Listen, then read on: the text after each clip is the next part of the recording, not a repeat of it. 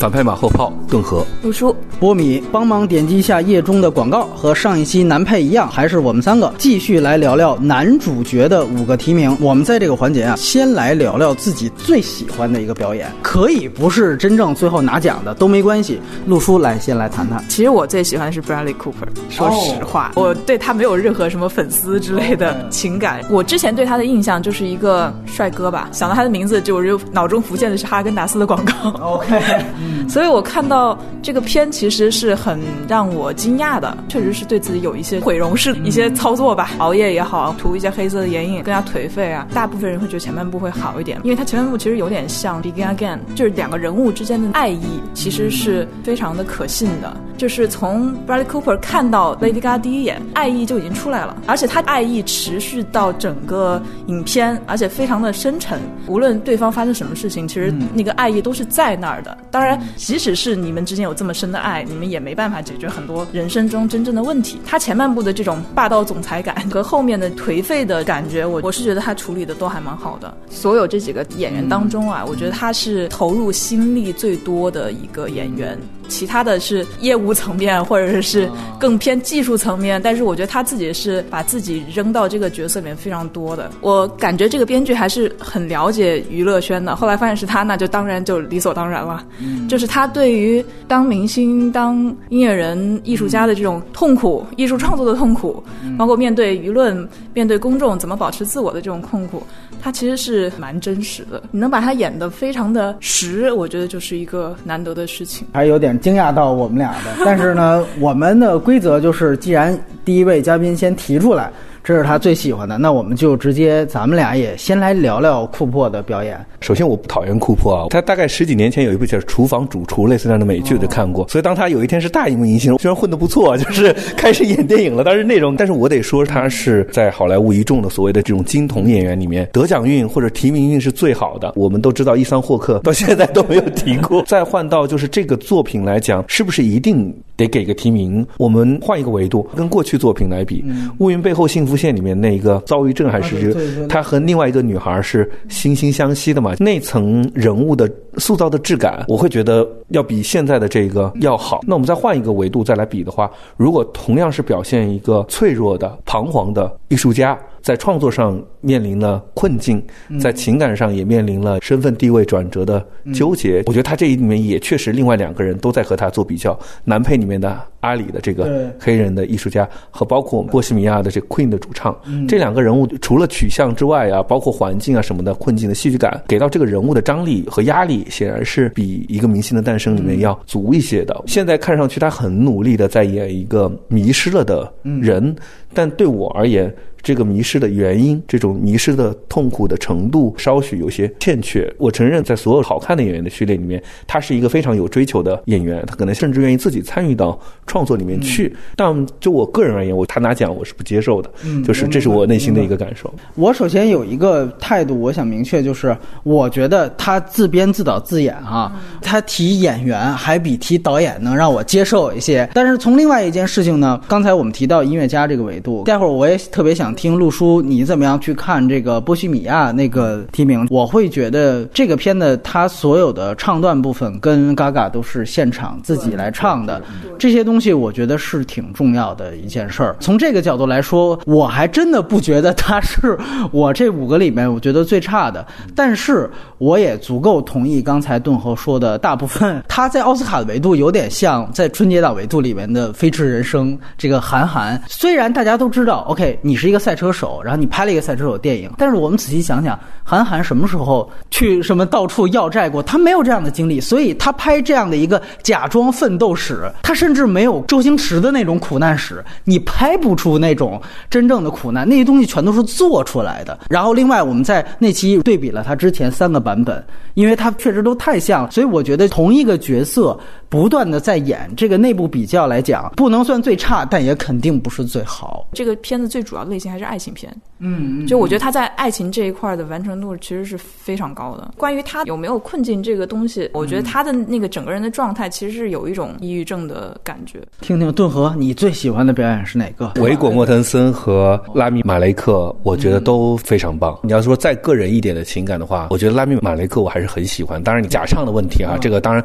影片的华彩段落其实是最后的这个非洲一演的那连续的四首歌，那完全是原声来啊是来，甚至这个影片靠这一场音乐会才起来的才把所有的故事给收尾和推起来的。可能在一部比较平庸的影片里面，男主角的这个光彩反而是可以拯救这个电影的。绿皮书属于创作和表演相得益彰，两个都完成的非常好。但是对于拉米马雷克来讲，我觉得有些戏份如果演的差一点，就显得非常矫情。就比如说他跟他的前女友很绿茶的“你在窗前，我开灯，我关灯”，他的对人物的认可和自信不够的话，嗯，这场戏就会显得非常的做作。但是他还是很好的完成了。第二个难度的点在于，毕竟是一个有原型的、有一个真实形象的人物，而且这个形象高度的还原度，这也是之前很被认可的一个地方吧。第三个事情是，你要完全进入到 Queen 的主唱的他的身份里头去，处于艺术创作天才的那个。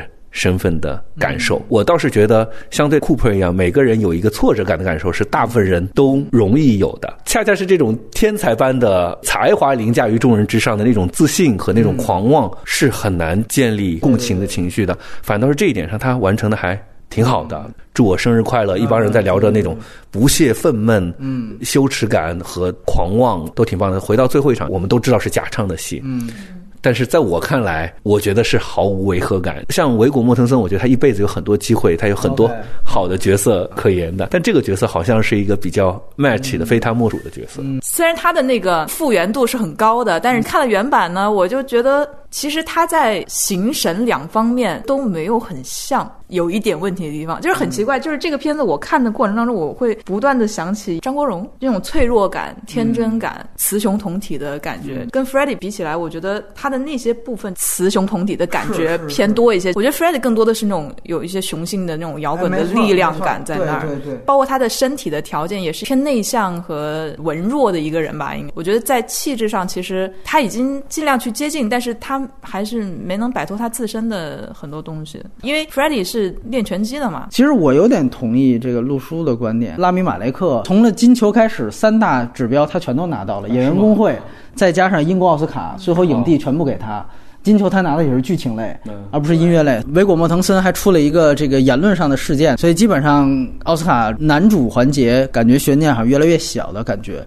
呃，如果是最后给他的话，我旗帜鲜明的说我是不能接受的。一个就是刚才陆叔提到的关于最后这个远景重现这个事情，因为我们很早就聊了那个片子，底下有些这个朋友都在说，因为那个现在 B 站也好，YouTube 上你能看到两个分屏直接两块对着对着把这个放出来，然后他就说你最后这个电影里。不是你怎么连汗都没有？因为这个场景，当时我们也说你的素材太好了，所以不太需要你去还原。这就跟你最后那个唱也一样，就听说官方说法是说，最后那个唱是也融入了这个演员的唱，但是我们都知道这个是一个官方说法，其实最终还是主要以原唱为呈现方法，对吧？虽然那个当时我们说一个明星诞生的时候，也有嘉宾提出来觉得库珀唱的并不好听，对吧？但是，呃，不得不说那个是一个。真唱，尤其你最后又以一个演唱会来做结，我觉得这个其实是挺重要的一个标准。我其实是先看的《波西米亚》，后看的《绿皮书》。我当时就观察，我说：“哎呦，你那个阿里，你还是弹钢琴呢？那你有没有这两下子？” 后来发现人家还真弹了，大概意思还到了。包括我们记得之前那个布罗迪拿到这个奥斯卡的影帝是钢琴家，他真的去学钢琴，他有一定的基础。他这个假唱这个事情，我觉得还是有一点点影响到我。而且呢，他其实跟那个布什他们追求的都是形似。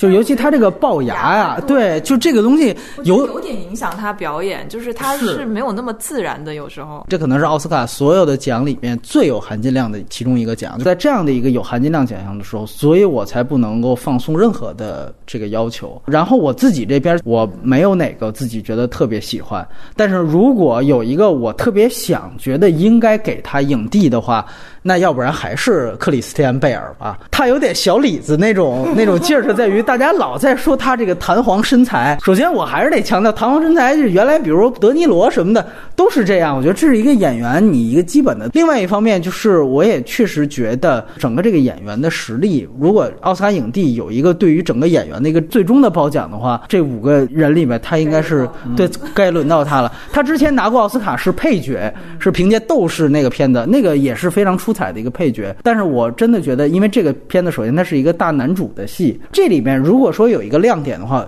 很不容易的一点就是我们在南派环节都有一个认定，就是这个片子是政论为先，是一个主题先行的片子。在这样的一个先行的镣铐在给到贝尔之后，他在所有的呈现上仍然是水准非常高的。那去年我们知道拿的影帝的是《至暗时刻》，那《至暗时刻》本身对于人物的呈现完全是一个西方式主旋律的呈现方法。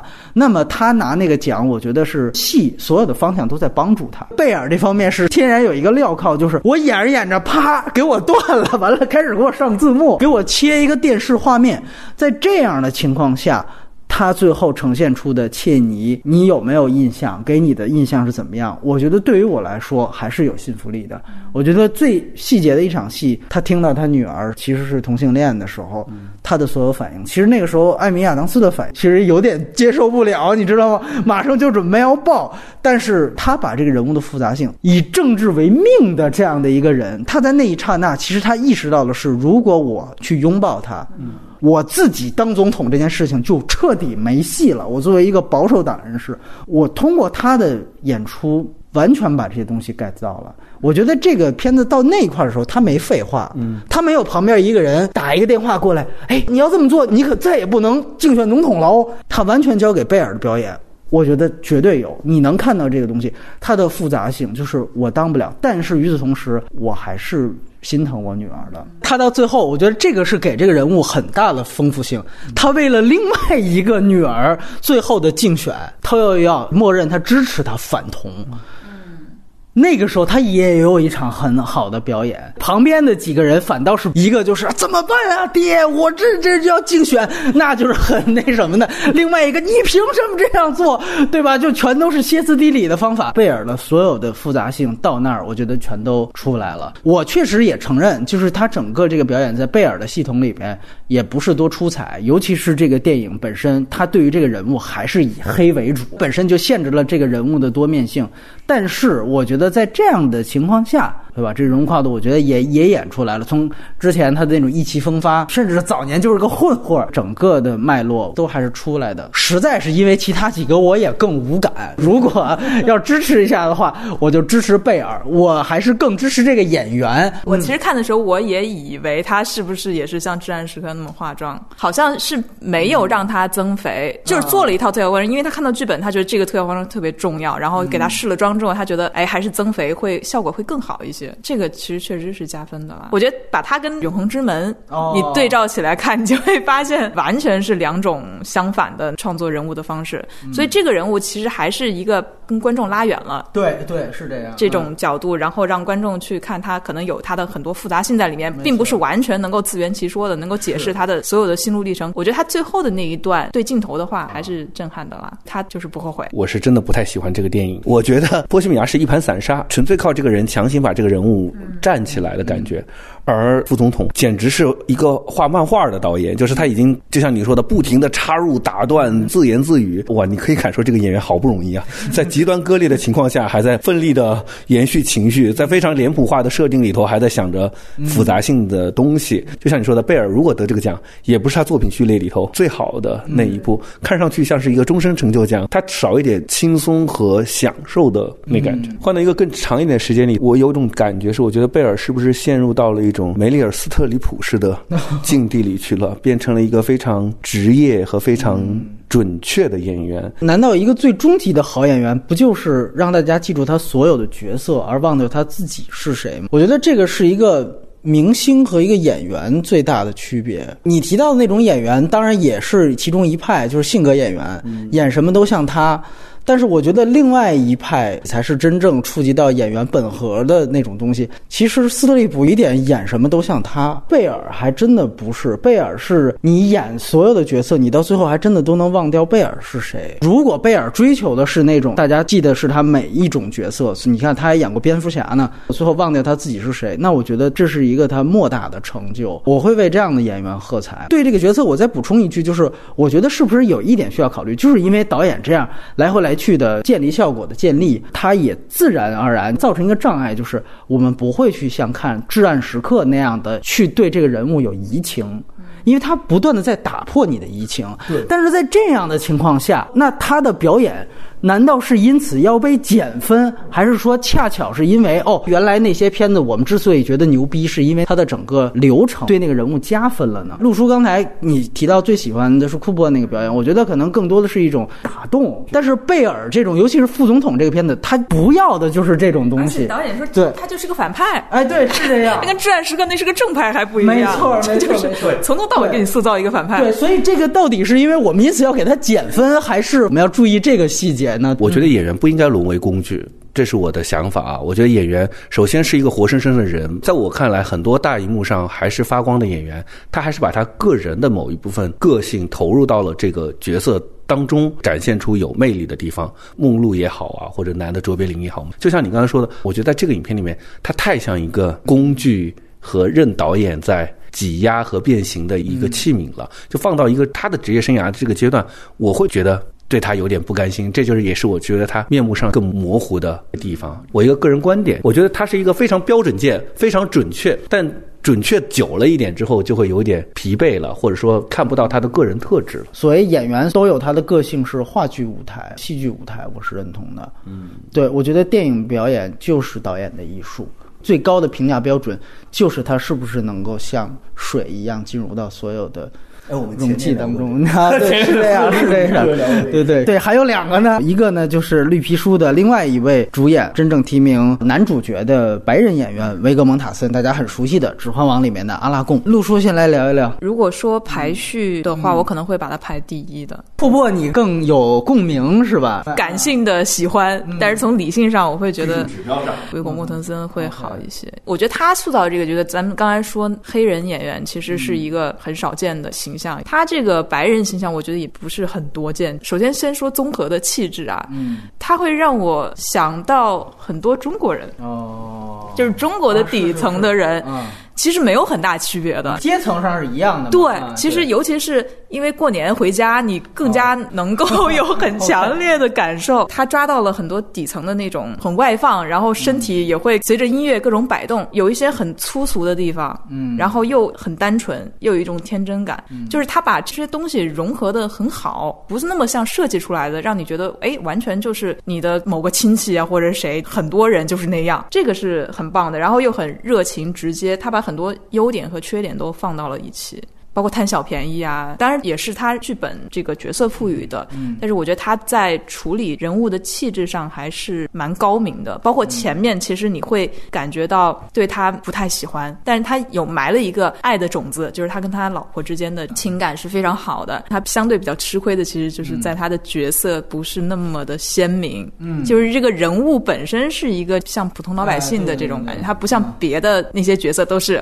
哇一一上鲜明，对，就连他。他的对手都特点鲜明，这是有点吃亏的。对，我觉得技术指标上，我他是五个作品里面好的作品配了一个好的演员，可能也是报主角和配角的关系。即便我们说是个双雄的戏，但他毕竟是个白人导演拍的，白人的这个形象刻画的更准确一些。他其实也反思了歧视的来源是什么。确实，他是个意大利裔家庭感的观念呀，就是更强。上来就说我必须得回来过平安夜，跟咱们春运必须回家过年是一个意思。第二个恐怕说出来也有一点冒犯哈。讨论尊重这件事情是要站在一个知识阶层上面来说的。没有人教过我要尊重，我们所有的歧视都是来源于利益驱动的本能。对这个人物这一层里面，他非常的好，他有他基底的善良的一面。那其实中国人，我我不知道你们有没有这感觉，一边抱怨着自己被歧视，一边就是黑鬼，就是直接出来了。当那个黄话里面 “nigger” 这一个词可能会断送他的职业生涯，在我们这边是一个最常见的。所以我觉得和这个人物还是挺容易建立。一些共鸣的，包括给他就吃肯德基的部分，这很像中国式热情，你知道，又有这个善良的基底，这个人是可以成长的，而且这个人是自发成长的。当然，你他们所有的对手戏的好，都是激发于两人在互相表演的过程中互相成就的。嗯，但是整体上来讲的话，我觉得这个里面完成大部分主动行为的还是白人的这个形象。其实我知道，好像这个戏上映之后，就是原型的那个黑人艺术家的家里是不太满意的，这说明还是他站在哪个立场上来创作作品的。在最后说回到表演。真的是绿皮书，我觉得是一个好的文本，提供给到了表演的空间，比另外两位都要舒服一点儿。他又碰到了一个好的对手的演员，我这点是很认同陆叔的。我觉得从技术指标上，我自己心里他是最应该得的那一个。莫腾森呢，我觉得有两个维度吧。我们之前很熟悉他，其实有其他的几个作品是他拍柯南伯格的片子。他上一次提名影帝应该是《东方承诺》，他演一个也是黑帮的形象，然后。然后更早以前，他成名的应该算是暴力史。后来这个武侠抄的是他那个剧情结构，开始他要佯装是自己并不是一个帮派分子，中间才被迫出手，确实也很武侠的一个设定。那首先我们会去想到这样的角色，他因为他要找一个高反差，一个是有教养的黑人，还有一个就是有一点帮派气质的粗俗的一个白人形象。那维果蒙塔森其实是整个他要找的这个形象当中比较适合，确实在这样的形象他已经塑。塑造过类似气质角色的这样的一个演员。那如果对比《东方承诺》，最酷的就是他说完话之后伸出舌头，然后他把烟烫在他的舌头上，就是一个相当酷的一个黑帮分子的一个形象。那暴力史那可能是更经典的、更完整的一个表演。我觉得在这个电影当中有一个遗憾是，这并不是一个纯粹的个人表演，而是他需要通过阿里两个人的激发。这种激发其实。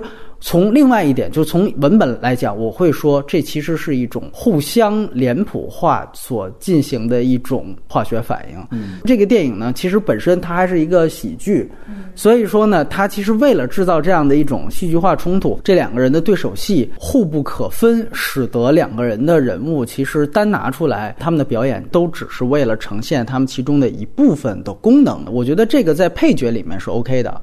所以我认同那个配角是可以拿奖的，但是这个在主角里面，我可能觉得是不是不太够。我在这儿会有一个疑问，确实，我觉得他演这样的角色很容易，我甚至觉得这个挑战比贝尔还要低，挑战难度这些方面，我我会觉得有一点问号。但是，呃，整个人物能让大家记住，包括刚才顿格分析这个人物说歧视啊这些东西，我觉得都非常认同。中国人嘛，一项特点就是我最讨厌种族歧视的人和黑人，对吧？就是，然后最后还有一位就是这个威廉达福，有一点好像爆冷，他呢其实跟。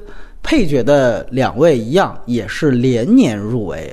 他在去年呢是凭借《佛罗里达庄园》入围到了男配环节，那今年呢直接提名男主角了，也是很了不起啊！这个演完这个《长城》之后，呃，这个厚积薄发。贝尔演的十三钗，哎，对，都得跟老谋子过过招来聊聊，因为他演的这个人物也很有意思，是梵高。我觉得他的表演是没有问题的啦。嗯，其实我是对这个片子的这个。手法有点不是特别能接受，其实是用导演的角度去揣测人物的内心，是给表演反而造成一点点障碍。但是我觉得他的这个角色塑造的跟我们印象中的梵高还是有一些不一样的，就是他理解的地方也是脆弱感会多一些，然后比较冷静，不是那种疯狂的一样的。我觉得这个电影其实也是更多的从导演表达的角度去再进行创作。真的没有什么想说的，因为这真的是我不喜欢的那类电影。强行用第三视角去揣测艺术家的内心这件事情，在我看来简直是恐怖和发指的。对，而且尤其是没有太多的事件来支撑，大段大段的都是内心戏，而且他的这个影像风格，要不是摇晃的手持，要不就是朦胧的这个滤镜啊。对我来说，不太知道为什么表演的话，梵高也是大家比较熟悉的人物形象。了，不管是从外形还是作品而言，大概就是至少完成了形似这个部分吧。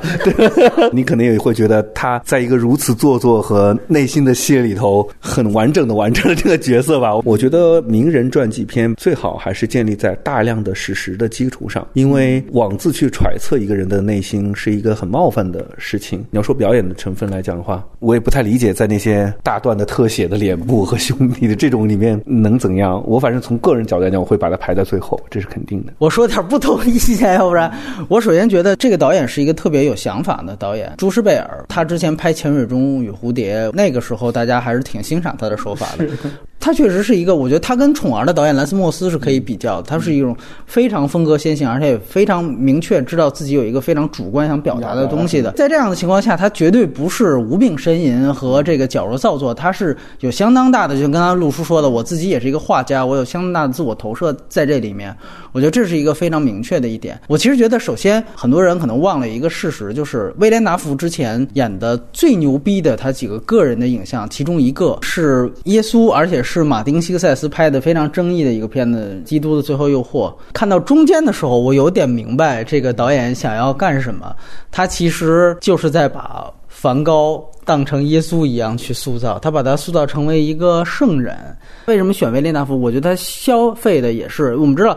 威廉达福合作过很多个欧洲的大师级别导演，像安哲这样导演，本身的那种脸庞的那种就是棱角，其实非常鲜明。他本身就是有一种圣像脸的存在，所以他推大量的特写，本身我觉得他的目的是非常明确的。然后再看，你看他最后一场戏，他弟弟把他的棺材放在中间，然后所有的画铺在他的棺材周围，大家过来，每一个人拿走一块，拿走一块，那个是分圣餐嘛？分圣餐，一块一块把他身。体带走，这个导演的做法和他的作者性，我觉得我是相当尊重的。他因此用了威廉达福，他有形似梵高的地方，但是与此同时，确实这里面可能也会对于演员就有一个非常固定的限制。最后，我就要你一个形象，过往的表演的经验，我就要这些东西，然后配合我。所以这个电影其实是更夸张的。导演为中心和把演员工具化的一种一种呈现，我是不忍心黑这样片子的。然后我也不觉得他可能是最差的。他提名来讲，我也觉得不是特别不能接受。但是我觉得有一点就非常通常的，对于梵高那种理解，就是世人觉得哎，你这烂画，赶紧拿走吧。然后就这个东西，我是觉得就有点没意思了。世人都傻逼，然后他跟世人是根本没办法理解的。只是就是梵高这一面，他给了更多的丰富性。可是交代世人的时候，还是很一点零。这些东西我是有一点不太接受。他是以上帝视角来来塑造艺术家形象嘛？这里面我就觉得基于两点：第一，是我对于这种表达具备着某种俯视感，我为什么要去接受你的这个观点？第二件事情就是在于，呃，你又消费了梵高。我们且不说他消费是不是消费威廉达夫之前的艺术塑造形象问题，你消费的是梵高的这个。人设其实梵高大可不必是像这样，他跟人群之间的关系也不是这么的简单的。之前读过一个小说，他很有意思的，一是是是，一个他这里面就是不断在重复一堆小孩儿在打他，完了之后抢他的画，就这种东西就是激起观众心疼感，我可不太喜欢。我之前其实特别烦那个动画片《挚爱梵高》，他那个也是这一点让我烦。梵高这个人物确实也很多个版本了，其实最熟悉的就是科克道格拉斯之前拍过。过一个梵高传，那个片子当时也是奥斯卡一个非常牛逼的，就是他最后高更的那个演员，就是安东尼奎恩，完全锋芒是盖过梵高，完全盖过科格道格拉斯，那个也是很有意思的一个，就是配角抢戏主角的一个鲜明的案例。然后另外一个就是蒂姆罗斯，《海上钢琴师》的那个主演，他也曾经演过一版梵高。哎，其实他那个脸啊。也挺像梵高的啊，他跟威廉达夫都挺像的，就是形似方面。他当时那个叫《梵高与蒂奥》，就是说白了，他跟他弟弟的这个事情。当然，我觉得最成功的一版梵高还是莫里斯·迪亚拉。我觉得，如果导演，比如他自己也是画画的，他有对艺术特别大的一个。主观的表达，我觉得你没必要非得去借梵高嘛。是啊，你拍你自己，对，不就完了吗？我觉得也你拍的好，大家也认啊。如果你非得借个名人去拍，你就不够自信。我觉得其实这一点，我觉得倒是我想补充的。关于遗珠环节呢，丹泽华盛顿的儿子，黑色党徒里面这位黑人大卫华盛顿。然后另外一个呢，就是今年宣布退休的罗伯特雷德福，他在今年拍了一个也是有点独角戏的《老人与枪》。去年宣布退休的丹尼。接下来，刘易斯就给了他提名，罗伯特·雷德福就好像没有得到这样的肯定。黑色党徒来讲，这些演员在里面的空间相对有限，表演完成度也还不错。对我来讲，不是一个意外，也不是一个惊喜。就是啊，不入围也没什么遗憾啊。其实今年戛纳我看好像给了《犬舍惊魂》，就是那个看完大家都觉得就是应该影帝的。我觉得真的，我也完全认同你，电影是导演的艺术，但是有时候没有办法。一个电影有的时候你一出来就知道，这个人是会拿影帝奖的。《犬舍惊魂》当时意大利为为了选送这个片子去奥斯卡，他还放弃了拉扎罗。我觉得全世界会可能很快也会有资源了吧？是不是已经有了？大家可以看的话，哦，已经有了，已经有了。对对对其实他的表演一定是很多人会很喜欢，但也有一部分人会很不喜欢的。他表演风格很强烈。对于奥斯卡最重要的一件事情就是他们有他们的社会议题，他们有他们的社会现状，所以选进来的片子在保讲什么事情，关心什么事情，还是很很明确的。哪怕我们觉得罗马好像进入到他们的视野里头，那也毕竟因为导演是他们工业体系里头。这个我觉得幕后他这个